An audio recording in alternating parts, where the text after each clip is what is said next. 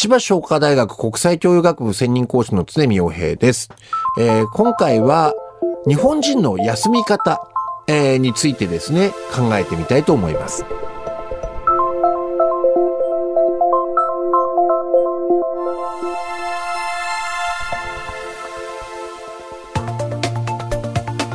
未来授業今週の講師は千葉商科大学専任講師で働き方評論家の常見洋平さん。今年4月働き方改革関連法が執行。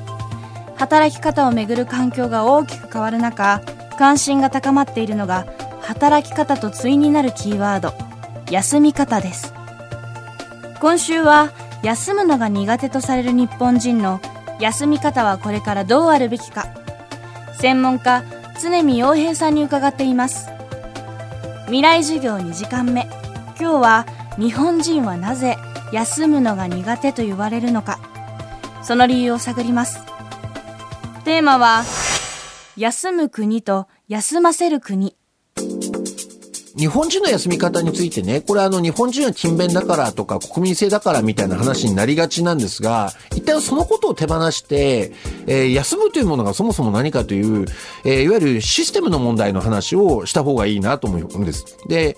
えー、日本とですね、諸外国の大きな違いがあって、何かというと大きく2つ特徴があります。それは何かというと、有給の取得率が低いというのが1つ。で、もう一つが、一方で、祝日が多いっていうのが大きな特徴なんです。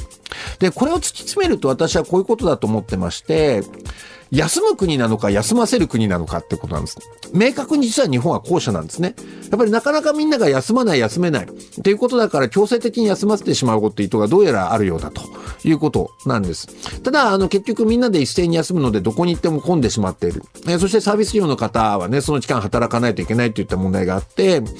このいわゆる自ら休む国なのか休ませる国なのか、この世界観というものの転換というのがですね、まあ、あの、令和のこの時代において問われてるんじゃないかなというふうに思いますね。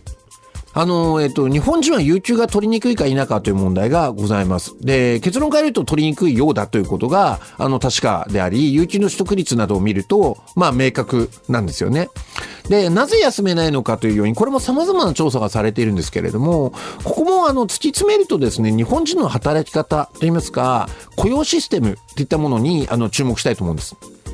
日本人は就社型で働いていると。えー、就職ではなくて就社だという世界観です。そしてあの、まあ、簡単に言うとゼネラリスト社会だと言われているんです。で、つまり、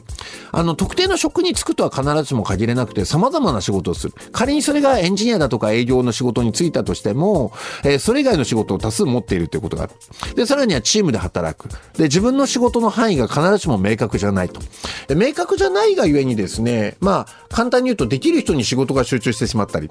するということなんですね。で、あの、ある仕事が終わったら本来自分の仕事は達成されたはずなんですけれども、他の仕事が待ってくるみたいなこともあり、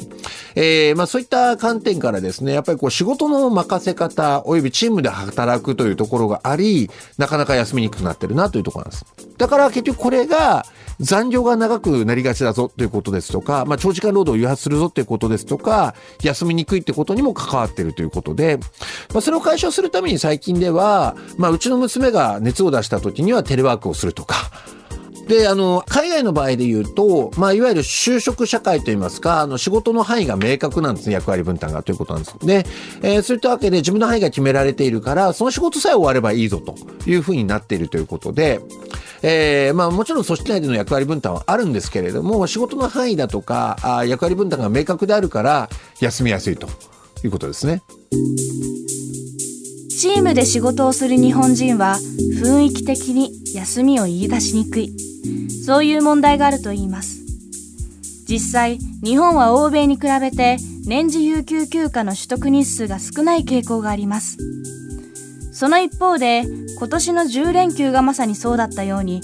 強制的に休ませるための祝日は欧米に比べてとても多いことが分かっています。そんな中、今年4月、有給休暇をめぐるルールが大きく変わりました。常見さんはこれをどう評価しているのでしょうか？え、ー、と、まあ、いわゆるこの今回の働き方改革関連法案の一環として、有給取得の義務化ということがあるということです。まあ、あの、有給の付与日数によっては、まあ、簡単に言うと必ず年間5回ですね、5日休まなければならないということが、まあ、今回のルールなんですね。で、しかも休まなければならないというんだけど、これは、要は自由に労働者が休むって世界観というよりは、要はあの、いわゆる雇用する側がですね、5日休ませないといけないというふうになってるってことなんです。これは私はまああのちょっと月案な例えですけれども水前寺京子さんの365歩のマーチえー、と同じだなと思っていて3歩進んで2歩下がってるんじゃないかつまり1歩前進ぐらいじゃないかというふうに思うんです。あのいわゆるそのね、えー、過労死だとか過労自死といったことが問題になる中ですね日本人の働きにブレーキをかけるという意味ですとか有給取得を、えー、増やすという意味ではこれは前進してるんです。ただし、えー、有給とはそもそも何だったろうかということをですね考えてみたいんです。有給というのは労働者が自由に取れるものなんです。まあ、一部の制限がありますけど、簡単に言うと労働者が自由に取れるということで、別に風邪ひいたとかね、あの、実はあの娘の参観日があるとか、極論そんなこと言わなくてもいいんですよ。うん。今日休みます。以上でいいんです、本来は。で、本来はあらゆる理由で自由にですね、柔軟に取るべきものなのが、やっぱりこれまた休ませてあげるって世界観なんですね。ということで、あの、前進しているようで一部は後退してるんじゃないかということで、いつになったら私たちは自由に休みを取ることができるんだろうっていうことをですね、問いかけたいなというふうに思います。未来授業。今週の講師は、千葉商科大学専任講師で、働き方評論家の常見洋平さん。今日のテーマは、休む国と休ませる国でした。明日も常見洋平さんの講義をお送りします。